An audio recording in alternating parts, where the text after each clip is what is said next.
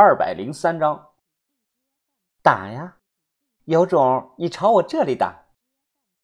阿雪扬起脸来，一副你随便的模样。我咬牙切齿，手伸在半空中不敢落下去，因为现在我的小命远比出这一口气更重要。他刚才说蛊这个东西，别人大概率不信，认为是在开玩笑，但我信。因为当初我和小米经历过，知道世上真的有这种东西的存在。我服软了，放下手，垂头丧气。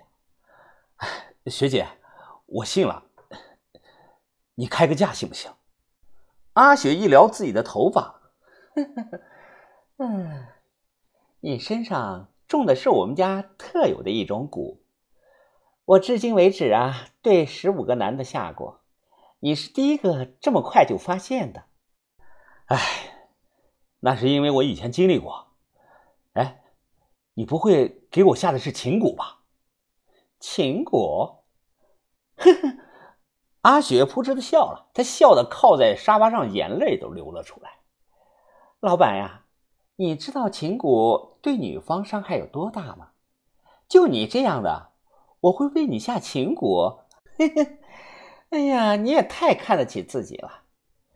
你刚才吃的姜汁糖啊，如果用放大镜看，能看到很多没有头的小虫子，那其实是睡着了的竹壁虫。而我头发上喷的特殊香水能唤醒它们。这种蛊在我们老家叫竹壁蛊，在外界叫公狗蛊。知道为什么这么叫吗？因为竹臂虫啊姓银，被中了这种蛊的男人，最后啊都像大街上跑那个公狗一样，只知道交配了啊！他笑着说了这番话，但我听得心里是一片的冰凉。我强压怒气和恐惧的问他：“ 你你是鬼草婆？”阿雪表情一愣，上下打量着我。哎，没想到你懂得挺多呀，竟然还知道鬼草婆。我苦着个脸看着他。哎，以前我种过一次黄米虫蛊，是苗疆大后山的阿兰婆婆看出来的，她教了我解蛊的法子。后来又因为一个朋友认识你们苗疆的鬼草婆和老金苗，咱们都是一家人。你不能这么害我呀！你说什么？你认识大后山的阿兰婆婆？认识啊！她一年半之前在咸阳养老院病死了，她老伴儿叫吴喜林，吴爷。后来吴爷背着他的尸体回去了，说是要落叶归根的。听了我的这番话，阿雪嘴巴张得老大，呆呆的望着我，足足过了有几分钟，她这才问我：“你？”是不是还认识一个老家在潮汕的女孩子，小名叫小米？我操！这一次啊，换成我震惊了。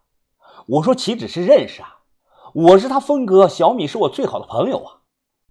我失态了，激动的脸色通红。真没想到他会知道小米。空口无凭，你说这些话有没有证据？哎呀，我说的这都是真的呀。你让我到哪儿去找证据啊？呃，这，哎，你等等，我忙翻开手机的相册让他看，照片是一个做工精致的香包。我说这个东西啊，我还留着，就是当初鬼草婆送给我的。阿雪呆滞了半分钟，她猛地拍了一下自己的额，哎，我就是你说的那个鬼草婆的孙女儿啊！阿奶她说在咸阳相中了个鬼头鬼脑的小子，说要让他。当我们家的上门女婿，竟然是你呀？不对不对，肯定不是我，是我姐姐。她反应大，我反应更大，好半天才明白了是怎么一回事。这个是不是缘分呢？全国十几亿人，茫茫人海中，偏偏阴差阳错的相互碰到了。哎呀，你什么也别说了，赶紧给我解这个什么蛊。阿雪她白了我一眼，你以为我是神仙啊？说解就解啊，哪里有那么容易啊？哎呀，那要怎么解啊？吞吞鸡蛋黄行不行？不行，我给你个药方子，你去把打虫药抓齐，连续喝上三天药就好了。听这个话，我松了口气，能治就行，管他喝什么药呢。哎，小小米他现在怎么样了？他还好吗？阿雪看着我，淡淡的回道：“半年前，小米肚子里的纸儿精已经被蛊王化掉了，寨子里语言不通。那个时候啊，小米经常跑来和我说话。他说他外头有个叫峰哥的，不知道是不是把他给忘了，一年多了也不来看自己。哎呀，对不起啊，我真是太忙了，我一直想去看他，一直没抽出来时间。得了吧。”男人的嘴骗人的鬼，阿雪呢？她皱了皱眉，摆了摆手：“你肯定是把小米给忘了，能来这地方，就说明你不是个什么好东西。”我没有反驳，而是低头点了支烟啊，抽了起来，眼眶呢却是发红了，思绪涌上心头，想起了过往的一幕一幕。我向云峰，不管以后是混到了天上，还是混到了地下。都不会忘了小米在硫酸厂开钩机帮我们挖墓，还有他做的那个大脚。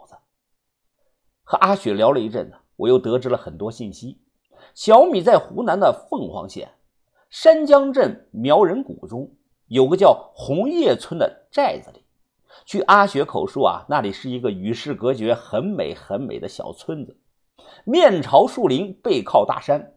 村子里是没电没信号，整个村寨只有一百多号人。现在小年轻间啊，流行着一个词叫“苗人凤”，其实真正的苗人凤啊，就在山江苗人谷中，那里算是一个景点。我已经下定决心了，等下月参加完田哥的婚礼，就去山江镇苗人谷。还有一个女孩子也在苦苦的等我，蛇女，我会去南平啊。带她一起去。蛇女是虫癌晚期，医院说啊没有治，最多只有一两年的寿命。可阿雪又说苗人谷里住着个苗疆蛊王，这个蛊王连长春会的鹧鸪婆纸儿精都能给根治，说不定对虫癌也有办法。我始终相信这世上存在着世外高人。凌晨四点，天还黑着，我背着包出了足疗店，阿雪呢出来送我。你不跟你朋友打个招呼了？我朝三楼看了一眼，哈，不了，不管你信不信，我和他是一路人，但不是一类人。说完，我转身离开，伸手拦停了出租车。上午十点，把头，把头，我回来了。哦，云峰回来了呀，收获怎么样啊？我比了两根手指头，笑了。把头啊，我这次刨去成本，赚了足有这个数啊！最关键的是，咱们以后有了个新渠道啊！一个亳州姓柴的大老板出手，那叫一个阔绰呀！把头点了点头，做得很好啊，云峰。对于我们来说，好的长期渠道比短暂暴利更重要。另外啊，孟尝的婚期将近了。我们到时候必须要到场，算下来，咱们只有不到十天的时间呐。山里那个墓今天必须要下了。我点了点头，又担心的问把头：“把头啊，现在天冷了，那具红棺材里的不化尸，也不知道烂完了没有，就怕还带着尸毒啊。应该问题不大，戴双层口罩。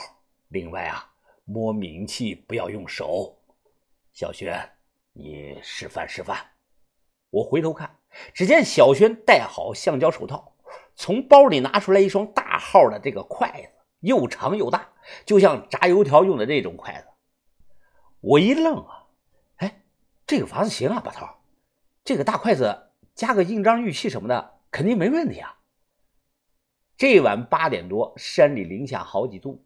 我们一行几人背上包裹，打着手电，行走在山间的小路上。十点多不到十一点，到了那个土山包上，挪开之前盖在盗洞上的遮挡物，我们挨个下去了。过了一个多月了，看样子主墓室内似乎没有被打扰的痕迹，那具巨大的红棺材平放在墓室的西南角，颜色依然鲜红，但但棺材盖怎么合上了？